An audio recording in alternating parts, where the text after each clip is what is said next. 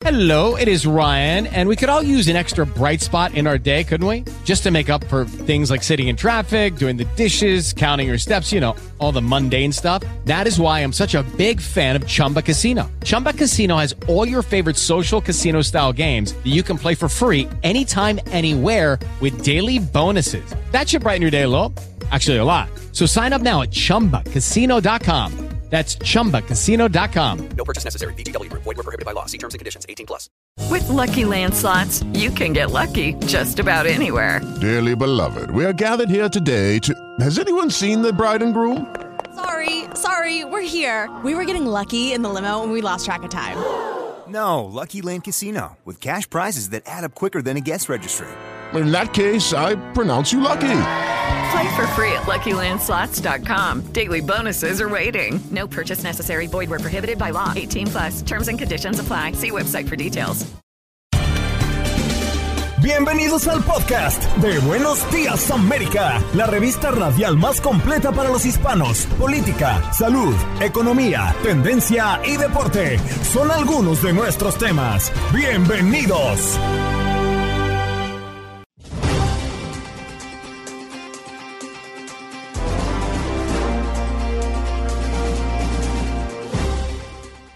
Hola, soy Andreina Gandica y este es el podcast de Buenos Días América. Hoy en nuestro programa tocamos varios temas, entre ellos el tema de los cinco jóvenes desaparecidos en Lagos de Moreno, en Jalisco, el caso cuyas desgarradoras imágenes vuelven a reflejar la violencia extrema en México. ¿Y qué fue lo que dijo, o mejor dicho, lo que no dijo el presidente de México, AMLO, a propósito de este caso que perturba a quienes conocen de adentro la historia y han alcanzado a ver ese video dantesco que está dándole la vuelta a las redes sociales?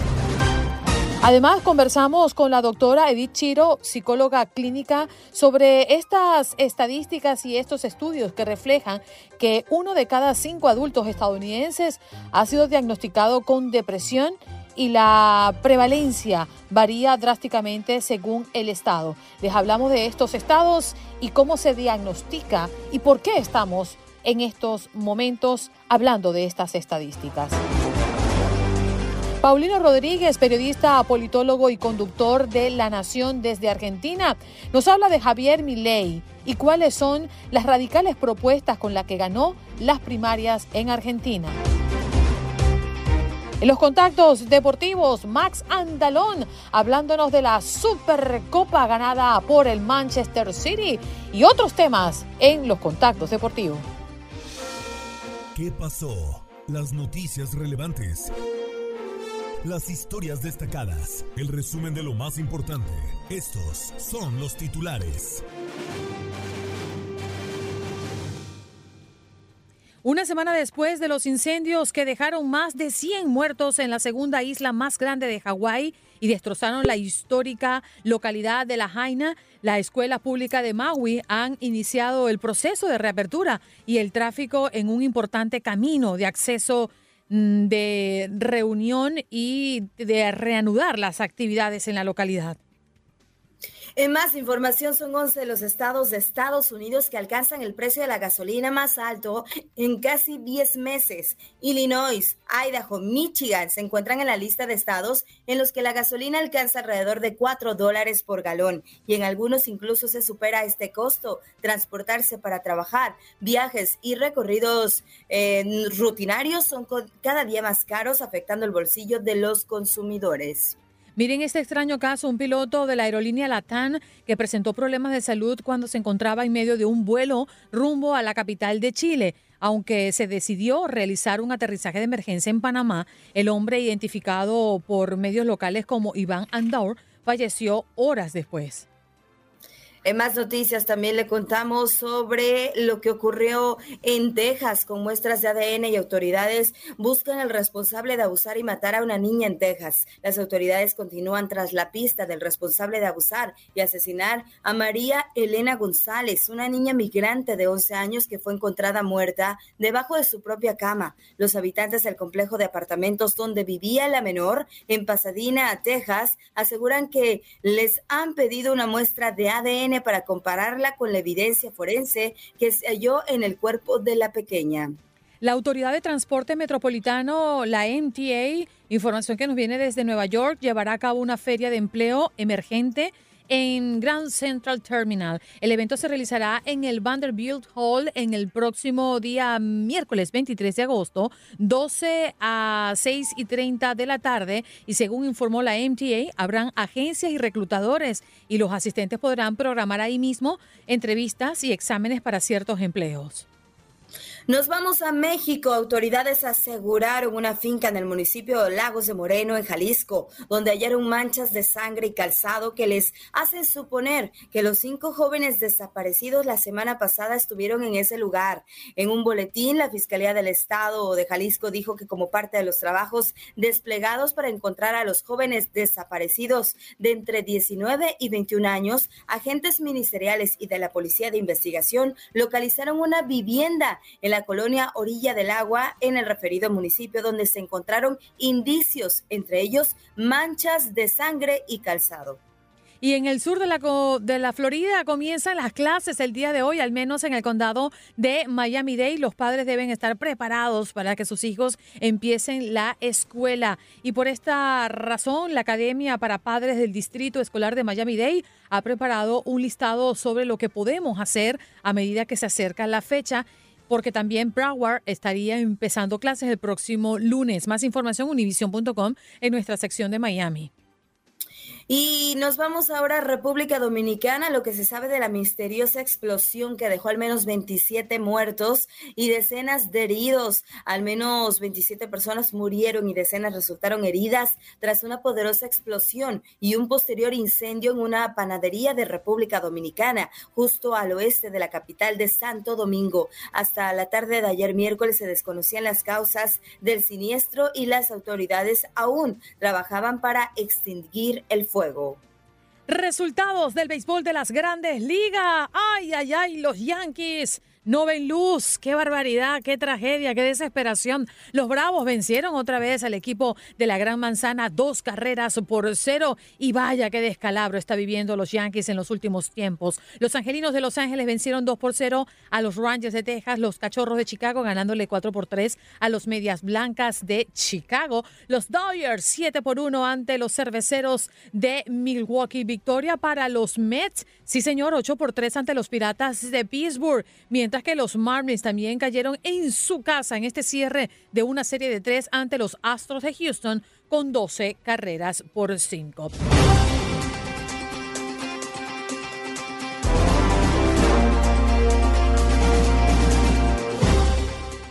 Janet, nos toca hablar de un caso sumamente doloroso, dantesco, perturbador.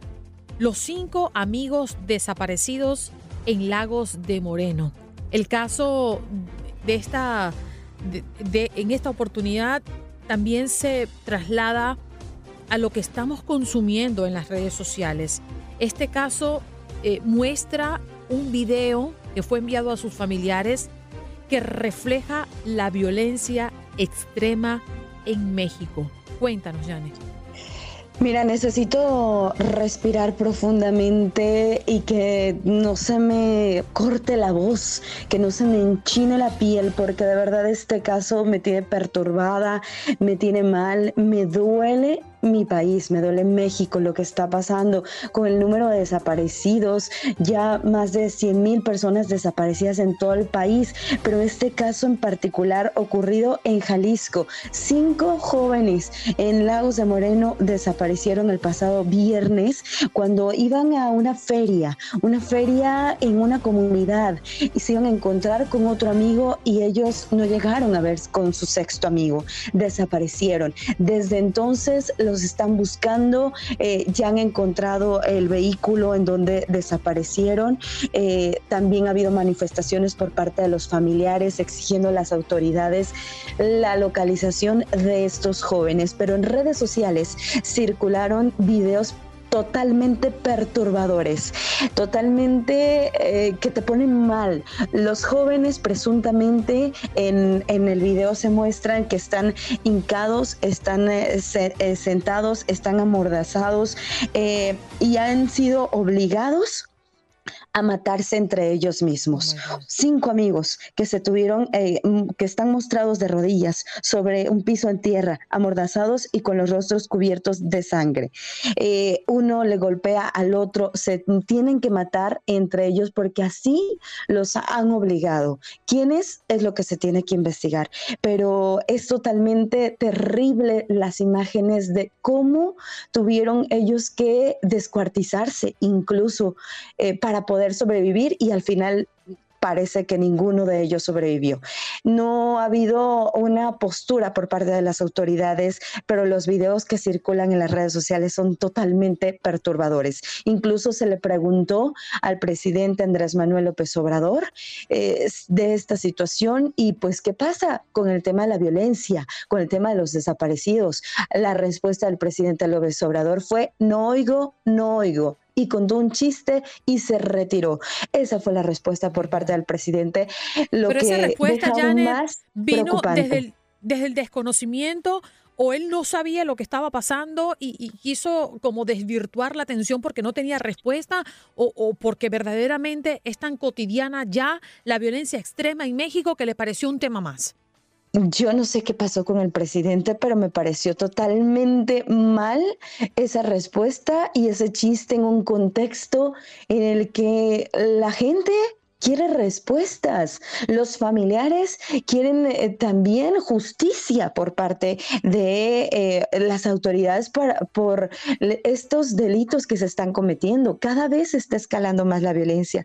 No es posible que estemos en un mundo en el que, o en un país, en México, en el que estén sucediendo y cada vez cosas más desgarradoras. De verdad, yo vi el video, Andreina, y no he podido dormir me perturbó de una manera tal que digo, que, o sea, es que no podemos estar difundiendo ese tipo de imágenes, no te pueden llegar de repente a, tu celular, en las redes sociales, qué es lo que está pasando que eh, pues está difundiendo esto. Sí, tenemos que saber, tenemos que enterarnos de la verdad y los familiares yo creo que quieren saber la verdad, pero de verdad no imagino qué, eh, qué puede pasar por la mente de sí. estas familias, el sentimiento de dolor al ver estas imágenes tan dantescas, como uh -huh. tú lo mencionas, tan terribles, tan perturbadoras.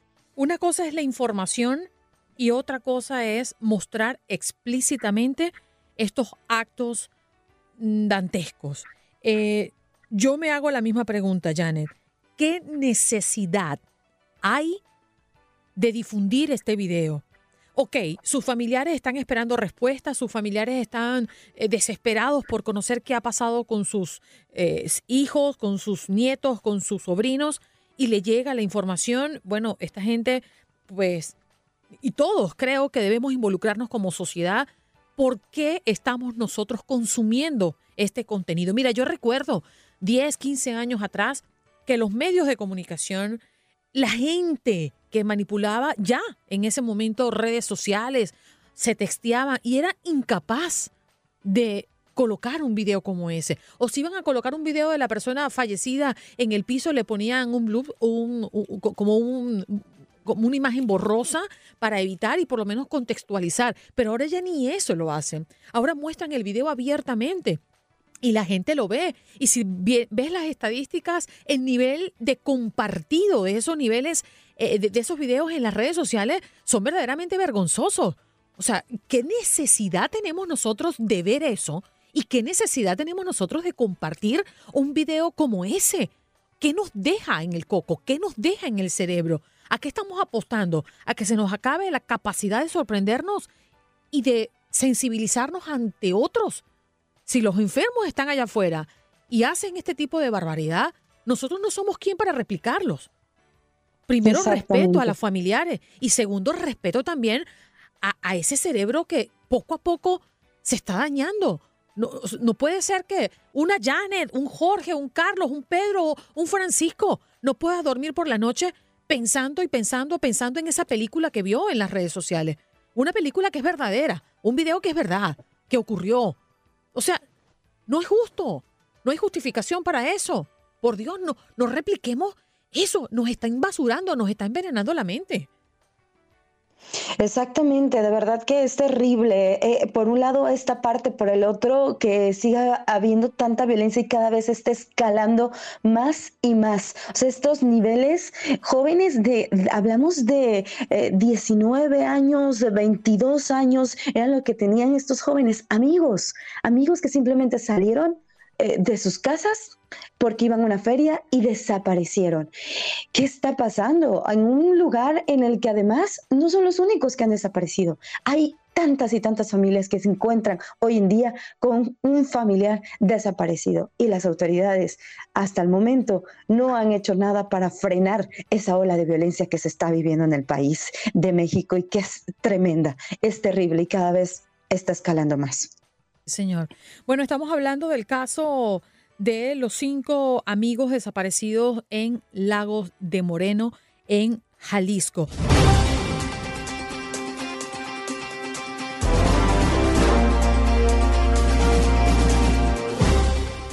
Nos vamos de inmediato a saludar a la doctora Edith Chiro, una de las doctoras más queridas en este programa. Doctora, muy buenos días, ¿qué tal está? Hola, hola Andreina, gracias por esa bienvenida. Feliz de verte la cara, de estar con ustedes acá hoy. Gracias, doctora. Nos tiene muy preocupados estas estadísticas que se revelan de acuerdo con los CDC, que habla de casi una de cada cinco personas adultas en Estados Unidos ha sido diagnosticada con depresión y la, la, prevalencia varía drásticamente según el estado, ¿no? Pero nos encantaría saber en principio cómo se, se diagnostica la depresión. Mira, gracias por esa pregunta porque muchas veces usamos la palabra depresión y no necesariamente es un diagnóstico clínico. El diagnóstico clínico de depresión, según el Manual de Estadísticas de Psiquiatría y Psicología, tiene unos criterios muy claros que tiene que ver con estados de irritabilidad, indiferencia, falta de motivación, este, eh, falta de sueño o, durmiendo mucho, falta de apetito o mucho apetito descontrolado, una serie de términos fisiológicos, de condiciones fisiológicas que afectan también y que sea por más de seis meses por lo menos, para poder decir un año. Es un diagnóstico clínico de depresión. Ahora, es también posible tener síntomas de depresión y síntomas de tristeza y síntomas de ansiedad sin necesariamente tener un diagnóstico clínico. Doctora, buenos días, un gusto saludarla. Eh, realmente estas cifras pues sí nos eh, preocupan y nos ponen en la alerta. Estamos hablando de que el 20% de la población pues habría sido diagnosticada con, eh, con depresión de acuerdo a los estudios, a los reportes. Pero ¿qué es lo que está causando esta situación? ¿Qué factores pueden estar influyendo en nuestra vida, en nuestro entorno, en los alrededores, para que lleguemos a sentirnos deprimidos? Sí, y fíjate que muchas veces en este estudio habría que ver muy bien cuánto esto ha sido reportado por profesionales de la salud, ¿no? que, que, están haciendo el diagnóstico clínico y cuánto es autorreporte, porque cuando le produce una persona, hombre, mujer, etcétera, si está deprimido, muchas veces la persona te va a decir, sí, estoy deprimida, pero no necesariamente quiere decir que tenga una, una, un cuadro clínico. Ahora, ¿qué es lo que está pasando? Sí lo he visto en mi consultorio y lo he visto con mis colegas también y en, en general en el campo de la psicología, donde los el estado depresivo, donde las personas están más con, con, el humor caído, con más indiferencia, con más falta de motivación, con alta ansiedad, que es la otra cara de la depresión también, con más irritabilidad, con más eh, falta de paciencia, tiene que ver mucho con eh, consecuencias un poco de la pandemia que hemos venido viendo en los últimos tres años, pero también antes de eso, de tener una vida tan acelerada, tener una vida con una, con, que, tan aislada, porque a través de la tecnología la gente cada vez está menos conectada desde el punto de vista de condición humana, cuando las personas están teniendo menos tiempo para sí mismas, para su cuidado de salud, para su tiempo de, de ocio y están cada vez teniendo más exigencias del medio ambiente y menos tomando en cuenta el bienestar de la salud mental y el bienestar físico. Eso causa muchísimo, aparte, eh, o sea, de, causa muchísima depresión. También hay que tomar en cuenta que hay um, razones endógenas, de bio, biológicas, fisiológicas, que la gente tiene tendencias a, tener, a desarrollar la depresión.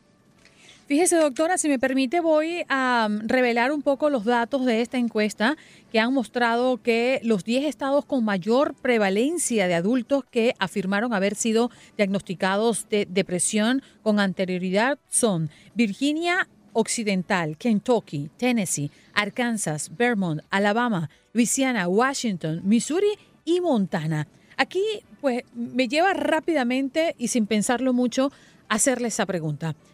¿Tiene que ver el clima, el ambiente y también mmm, la comunidad con la depresión? Porque veo que en estos estados no son estados donde prevalece la comunidad hispana, por ejemplo. Bueno, o sea, la, la, depresión no solamente en la comunidad hispana, la, la depresión es una, sí, claro. una condición global, ¿no? Pero sí, hay variables muy específicas donde hay estudios que demuestran que, por ejemplo, la falta de sol, eh, uh -huh. causa muchísima más depresión o a, en lugares donde hay menos sol, menos iluminación, la gente tiende más a deprimirse. Lugares donde la gente está más aislada, donde no hay un sentido de comunidad, donde no hay una conexión del día a día, la gente está más, más, más deprimida. Lugares donde la comida, la nutrición es de baja calidad tiene que ver con depresión. Eh, últimamente he visto que hay algunos estudios que tienen que ver con la, toxicidad del aire, por ejemplo. Eso ha sido, me pareció muy interesante, eh, porque cuando el aire es más tóxico, cuando es menos puro, menos saludable, afecta muchísimo el estado de salud, el estado mental también todo esto son factores que aumentan, que promueven y que afectan nuestra, nuestro humor de todos los días, la manera como funcionamos, la manera como nuestro cuerpo funciona. Y acuérdate que hay una conexión entre la mente y el cuerpo, esto no es separado. Entonces, si tú, si tú físicamente no estás saludable, si tú físicamente estás teniendo síntomas, eso afecta tu humor y afecta tu manera de funcionar, afecta tu manera de relacionarte con los demás y tu calidad de trabajo, tu calidad de vida. Y al revés también, si estás todo día eh, peleándote, estando eh, irritable o estando eh, con humor bajo, con falta de energía, también afecta obviamente tu cuerpo y pues tienes más tendencia a desarrollar otras enfermedades y todo este ciclo hace que, tú sabes, la, baje muchísimo la esperanza, las ganas de vivir, la, la, el propósito ánimos. de vida, los ánimos, ¿verdad? Entonces pierdes un poco el propósito de vida. O sea, ¿para qué te paras todas las mañanas? ¿A hacer qué? Entonces, eso es algo que es muy importante mantenerlo claro, trabajar en eso, tener intención de qué estás haciendo, para qué estás haciendo, para quién estás haciendo, ¿no? Muchas veces también eh, detectamos que alguien de nuestra familia, algún integrante, eh, eh, se siente deprimido o está en una situación así, pero no sabemos cómo ayudarlo. O si también nosotros en algún momento nos sentimos así, ¿qué es lo que debemos hacer, doctora? Sí, mira, eso es importante porque muchas veces está la, el estigma de que todo el mundo tiene que enseñar que está muy bien, que la vida va muy bien, que nadie tiene problemas, que no hay espacio que todo pasa. para conversar, que todo pasa, que no hay ni siquiera permiso, se te murió tu perrito, tu gatico, no hay ni siquiera el permiso de llorar, ¿sabes? Entonces, sí, y, y, y con, ¿verdad? Y con las redes sociales más todavía, hay que enseñar que todo es maravilloso. Una de las cosas más importantes es dar ese espacio, ese permiso para expresar las emociones, las buenas, las malas, las positivas, las negativas, dejar que eso se procese y salga, porque de ahí salimos más reforzados, salimos más... Eh, eh, evolucionados y muchas veces no lo identificamos en nosotros mismos porque no nos damos el permiso de ver esa tristeza o esa depresión y menos en los demás. Entonces, estar pendiente, estar atento y estar abierto a que esas emociones puedan salir, se puedan procesar, las podemos expresar y compartir con los demás. Esto no es algo que hay que vivirlo solo. Justamente la compañía, la conexión, la, el, la búsqueda de ayuda es fundamental. Doctora, y qué buena conversación hemos tenido en la mañana del día de hoy, porque además es muy importante entender que la depresión se diagnostica, como lo comenzó diciendo usted en nuestra conversación, y que debemos prestarle especial atención, porque después de la depresión puede venir cosas mucho más complicadas y en oportunidades ya irreversibles. Gracias por estar con nosotros esta mañana. It is Ryan here, and I have a question for you. What do you do when you win? Like, are you a fist pumper? A woohooer, a hand clapper, a high fiver. I kind of like the high five, but if you want to hone in on those winning moves, check out Chumba Casino. At ChumbaCasino.com, choose from hundreds of social casino style games for your chance to redeem serious cash prizes. There are new game releases weekly, plus free daily bonuses. So don't wait. Start having the most fun ever at ChumbaCasino.com. No purchase necessary. BGW. Void were prohibited by law. See terms and conditions. 18 plus. Gracias por traer estos temas tan importantes y por crear conciencia para que podamos hablar de esto. Gracias. Sí, señor. Allí escuchaban a la doctora Edith Chiro, psicóloga clínica, y por cierto, esta investigación también descubrió que la prevalencia de la depresión en general era del 24% entre las mujeres frente al 13.3% entre los hombres y del 21.5% entre los adultos más jóvenes de entre 18 a 24 años de edad.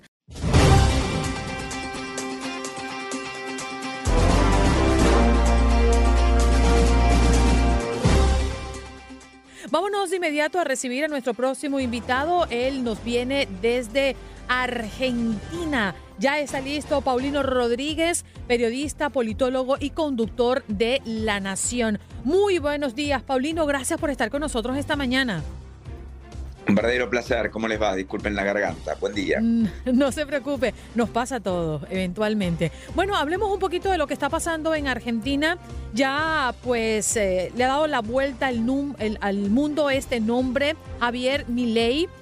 Y ha entrado a la política mm, con una frase muy poderosa, creo yo, y también bien irreverente. No vine a guiar corderos, vine a despertar leones. ¿Quién es Javier Milei y cuáles son las radicales propuestas con las que ganó las primarias en Argentina, Paulino?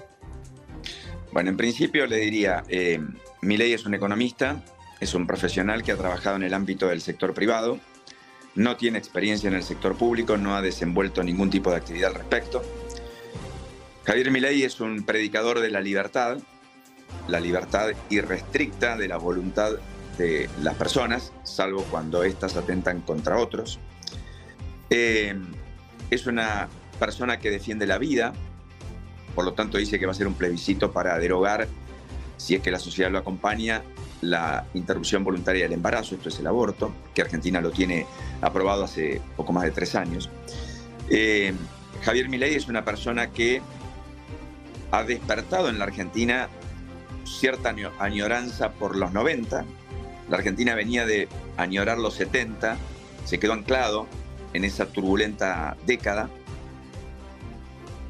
Buena parte del sistema político discutía esa, esa década. Bueno, ahora hay añoranza por los 90. ¿Qué fueron los 90? La década de la convertibilidad, de la estabilidad cambiaria, de la no inflación, que llevó a los argentinos a un proceso de expansión con modernización en distintas áreas, obras de infraestructura y demás, eh, y en ese contexto mi ley se termina anclando en esos 90, porque lo que ocurre en la Argentina es que los 23 años de este siglo han sido años turbulentos, en particular los últimos 10 de estancamiento, con el efecto serrucho del cual hablan los economistas, y hoy la economía está en una de las peores crisis inflacionarias, la peor desde 1991, frente a un gobierno que nunca como este tomó tanta deuda y al mismo tiempo nunca como este desde el 91 hasta acá, que se instaura la convertibilidad, devaluó tanto la moneda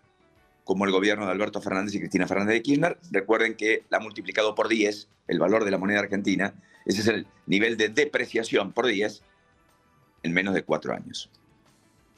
Paulino, buenos días. Un gusto saludarte y te mando un abrazo hasta Argentina. El tema económico, por supuesto que preocupa muchísimo lo que está pasando en tu país y también con las propuestas, ¿no? Estas de este, eh, pues este personaje que está destacando ya en la política de tu país y que está sonando ahí en el mundo. Pero, eh, eh, pues sí llama mucho la atención, por ejemplo, unas de las propuestas como dolarizar la economía.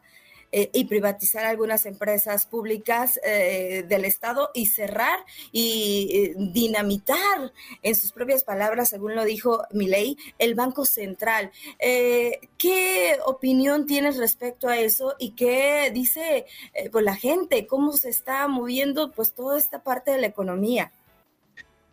Bueno, primero, cuando digo añoranza de los 90, los 90 fue la década en donde hubo privatizaciones en la Argentina de empresas públicas, muchas de las cuales quiere volver a privatizar, IPF, aerolíneas, la petrolera y la aerolínea de bandera. Eh, lo del Banco Central tiene que ver con la idea de cerrar el Banco Central, porque si vos dolarizás, no necesitas un Banco Central para que administre una moneda que no vas a poder emitir. De hecho, hasta 1935 Argentina no tenía bancos centrales, es el argumento de Milley, y en ese proceso 1880-1935 la Argentina tuvo el proceso de mayor expansión económica que se registra en términos históricos, donde el país estaba entre las 10 economías del mundo y está entre las 80, donde los hermanos Lumière entrenaron el cine en Estados Unidos después de Francia y a renglón seguido vinieron a la Argentina, donde Ford, la primera planta fuera de los Estados Unidos, la ubicó, la colocó aquí en la Argentina. En un país donde hoy no hay inversiones extranjeras directas, prácticamente huyen, esa idea tiene anclaje en algún inconsciente colectivo de una sociedad que está frustrada, enojada y que quiere un salto hacia adelante y que quiere ideas completamente distintas a las que vienen proliferando en el sistema político argentino. Trabajosa, eh, de entramados muy perjudiciales, de enorme presión fiscal, de una voraz carga fiscal, que mi ley dice que va a reducir con la dolarización evita o intentará evitar el déficit fiscal. Esta idea de que siempre me financio porque alguien me presta, la Argentina no le presta a nadie porque es un defaulteador serial, porque incumple las normas. Solo en los Estados Unidos ha perdido juicios por casi 20 mil millones de dólares y está al caer un juicio por la expropiación de IPF por casi entre 6 mil y 16 mil millones de dólares. Si la sentencia se confirma, sería el juicio soberano más importante en los tribunales de Nueva York que afecta un patrimonio de un país como la Argentina. Nunca antes un juez norteamericano habría fallado que un país pague lo que Argentina va a tener que pagar, en este caso a los fondos que litigaron contra la expropiación de IPF. Así que dicho esto, me parece que hay un Milley que encarna un conjunto de ideas vagas que abrevan en un conjunto de una sociedad frustrada, cuya novedad importante es que nunca estuvo en el sector público, para una sociedad que entiende que los que están, los que estuvieron, y los que quieren volver, pero que pertenecen al sistema, son parte del problema y no de la solución. Ahí está la principal Paulino, fíjate, eh, quiero concentrarme porque me queda escaso un minuto, minuto y medio, pero sin duda alguna Javier Milei llegará a estas elecciones generales de octubre bien posicionado, incluso mejor que los espacios tradicionales que representan Juntos por el Cambio y Unión por la Patria. Pero el mismo Milei ha hablado de esos ministerios que estarían quedando por fuera si llegara a ser presidente de Argentina. El economista avisó que solo dejaría ocho ministerios en caso de asumir la presidencia. ¿Cuáles estarían los más importantes, según tu criterio, quedarían fuera y los que a los que le está dando más fuerza? Bueno, en principio afuera no queda ninguno porque se van a reducir a secretarías, pero va a concentrar en pero como ministerio, ya no existirían. No, capital humano cobijaría educación, salud, desarrollo social, ministerio de trabajo, porque todo tendría un enfoque holístico desde el capital humano. Esto es lo que dice mi ley desde la libertad. Eh, dicho esto, ha meritado muchos cuestionamientos acá, pero la gente esquiva eso. Una sola advertencia. Mi ley gana una elección muy finita. Gana la elección con dos puntos porcentuales más que juntos y tres puntos porcentuales más que el oficialismo. Está cerrado, ¿no? Yo lo veo algo cerrado ahí. Todavía no está todo cantado. de ninguna manera que la sorpresa no nos impida ver la película. En la Argentina votó el 68% de la gente, va a ir a votar entre 6 y 8% más. Primer enigma, ¿a quién se van a destinar esos votos? Segundo enigma, hubo 2 millones de argentinos que votaron, Milei sacó 7 millones de votos, un millón eligió opciones que no pasaron la paso, por lo tanto, ¿a dónde van a ir? Y un millón decidió votar en blanco, ¿quién los conquista? Es una segunda interrogante. Tercero, para la política ahora se juega el poder, los gobernadores, los intendentes, los consejos deliberantes, los senadores. La pregunta es, estuvieron distraídos en sus propias internas. Ahora, puestos a trabajar en las propias virtudes y defectos, en el propio poder particular de todos y cada uno de ellos. Mi ley, sin estructura, sin anclaje territorial, con magra fiscalización, ¿podrá sostener el nivel de preponderancia electiva? Misterio, mm. interrogante, enigma abierto. Paulino, gracias por acompañarnos esta mañana y ponernos en contexto de lo que está pasando, al menos en tu punto de vista, en Argentina a propósito de mm, esta propuesta, ¿no? Que muchos han visto como muy polémica y radical, otros como necesaria para una Argentina que requiere de cambios importantes e y urgentes. Gracias, Paulino. Un abrazo. Un beso a ambas y gracias. Hasta la próxima. Seguro. Paulino Rodríguez, periodista, politólogo y conductor de La Nación, nos acompañó desde Argentina. Ya regresamos.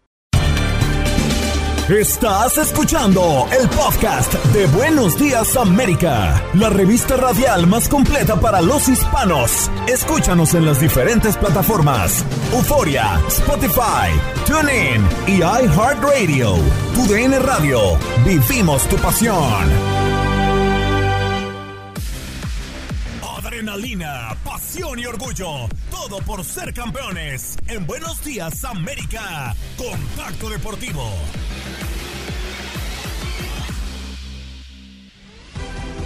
Seis veintidós minutos de la mañana en el este, 5.22 minutos de la mañana en el centro y las 3.22 minutos de la mañana en el Pacífico. Recibimos a Max Andalón, nuestro compañero de TUDN Radio, con su primer contacto deportivo. Adelante, Max, muy buenos días. ¿Qué tal amigos de TUDN Radio, compañeros de Buenos Días América? Ya listos una vez más para traerles la información más importante del mundo del deporte. Y es que eh, ya parece que no sé si cada día, cada semana o algo por el estilo, pues eh, se, se, anuncia un fichaje de cajón para la liga, la Superliga Árabe. Y es que ya después de un tiempo en el que se termina por anunciar el fichaje de Cristiano Ronaldo, ya está siendo cada vez más y más y más común eh, pues el tema de que se realice otro fichaje, sobre todo después de las últimas dos medidas que ha tomado la Superliga Árabe, que consistió la primera en convertir a sus cinco equipos más grandes en eh, empresas como tal. Antes eran clubes deportivos, ahora los termina convirtiendo en empresas, por lo que pueden admitir más dinero. Y otra en la que se aprobó un presupuesto de 19 mil millones de euros para fichar a lo largo de las próximas siete temporadas. Esas son las dos medidas que toma el fútbol árabe, pero hablando ya del fichaje que se termina por... Eh, no oficializar porque todavía falta eh, un, tema de, pues obviamente que el Al Hilal y el Sevilla que ya están dándose cuenta de quién estoy hablando pero hace falta que los dos equipos se pongan eh, de acuerdo y obviamente oficialicen el tema del traspaso. Pero eh, parece que Yacine Bono el guardameta de la selección de Marruecos de 32 años y del Sevilla Fútbol Club va a terminar por marcharse a la Superliga Árabe en concreto con el club que ya todos esperamos con el conjunto del Al Hilal ¿Y por qué se volvió noticia o por qué se confirma? Es que finalmente después eh, de la conferencia de prensa, o mejor dicho, en la conferencia de prensa después de la Supercopa de la UEFA eh, que enfrentó finalmente al conjunto del Sevilla contra el Manchester City, eh, cuestionaron obviamente al, al, técnico José Luis Mendilíbar acerca de la posible marcha de Yacine Bono y aunque no termina por decir eh, que es oficial que se va, que ya está 100% seguro. Las palabras del técnico español fueron creo que se va. Eh, pues obviamente lamentando, además obviamente de la derrota, el tema pues eh, de que su guardameta, uno de los mejores, si no es que el mejor de la Copa del Mundo, también un hombre clave para el Sevilla a lo largo de los últimos años, termina por irse. Ya lo habíamos dicho al conjunto del Al Hilal. Todavía no se ha hablado de ningún tema de, salario, de ningún tema de, pues obviamente, cantidades en cuanto a cómo podría llegar Yacine Bono o cuánto se pagaría. Eh, no hay absolutamente nada oficial. Pero pues eh, bueno, ya prácticamente con el tema de Mendilibar asegurando que pues bueno, terminaría por irse finalmente o estaría cerca de irse, pues eh, ya prácticamente se está despidiendo el conjunto de Sevilla de su portero, del portero que lo llevó a ganar la UEFA Europa League en algún momento, que lo llevó a la élite del fútbol eh, mundial. Y pues bueno, así termina por darse una contratación más para la Liga Árabe, en concreto del Al Hilal, que ya recientemente había oficializado el fichaje de Neymar, que también hace poquito hizo oficial el fichaje de Sergei Milinkovic Savic eh, procedente de, la Lazio. Así que seguimos y seguimos y seguimos. Insisto, no sé si este va a ser el pan de cada día o de cada semana o de cada mes, pero por lo pronto hemos tenido un mercado bastante, bastante agitado en cuanto a tema de futbolistas que terminan dejando el fútbol de élite para irse pues justamente a la Liga Árabe. Ya lo decíamos aparte del mismo Neymar, del mismo Bono, Sergei Milinkovic Savic, solamente por mencionar algunos casos el tema el tema de, de Engolo Kanté, el tema de Karim Benzema, que prácticamente, digo, Karim Benzema no es campeón del mundo, pero es eh, cinco veces campeón de la UEFA Champions League, es también eh, Engolo Kanté campeón del mundo, campeón de la Champions League con el conjunto del Chelsea, así que prácticamente la élite europea está diciéndole adiós, o muchos de ellos, para terminar marchando a la Liga Árabe. Así las cosas, amigos de TUDN Radio, con el tema de Yacine Bono. Nuestro querido Max Andalón, que no nos abandona nunca. ¿Cómo estás, Max? Muy buenos días. ¿Qué tal, Andreina? Como siempre, un placer estar de nueva cuenta en más de la señal de TUDN Radio en Buenos Días, América. Ya, obviamente, pues con el tema de la Supercopa de la UEFA que ocurrió el día de ayer, Manchester City es supercampeón de Europa. Un partido que fue un guion prácticamente de lo que nos esperábamos. Un Manchester City teniendo mucho la pelota, teniendo más oportunidades de cara al ataque y un Sevilla que trató de aguantar mucho más atrás, que trató de, cerrar primero los espacios para después de las pocas oportunidades que pudiera tener fuera al frente y casi le sale finalmente al conjunto eh, Sevilla. Eh, era muy poco preciso el conjunto del Manchester City, tocaba y tocaba, pero no encontraba el espacio y un servicio por el costado de la izquierda de Marcos el huevo Acuña viene el centro y Youssef Enesiri se alza entre Joshko Guardiola y entre Manuel Akanji para mandar el balón al fondo de la red con un potente remate de cabeza y darle la ventaja al minuto 25 el conjunto del Sevilla. Parecía que podía aguantar así, parecía que, que podía llevárselo hasta el final del partido y, y había muy poca, insisto, lucidez de aparte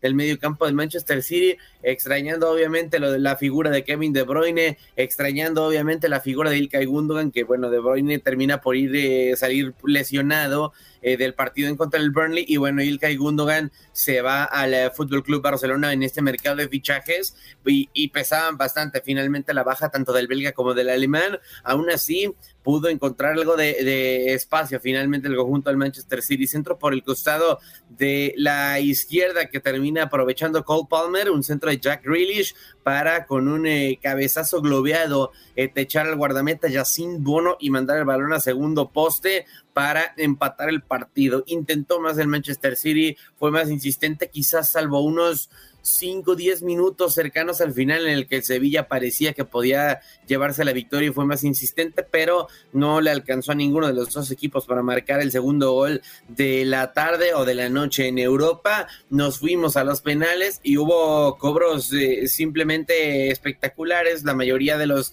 cobradores lo hizo de muy, muy buena forma eh, llegamos con cuatro penales para cada equipo, e insisto, cobros perfectos. Para el quinto penal, Yacine Bono se estira hacia su costado a la derecha, alcanza a tocar la pelota, pero desafortunadamente iba con mucha potencia el disparo de parte de Kyle Walker para darle el quinto gol al Manchester City. Nemanja Gudeli es el quinto en cobrar por el Sevilla y estampa su disparo en el travesaño, por lo que el Manchester City se coronó con su primer título de Supercopa de la UEFA. Ya había ganado la Recopa, ya había ganado la Champions League apenas hace unos meses y ahora con este suma su tercer título europeo y bueno, sigue creciendo cada vez un poquito más el legado del Manchester City y obviamente también el de Pep Guardiola.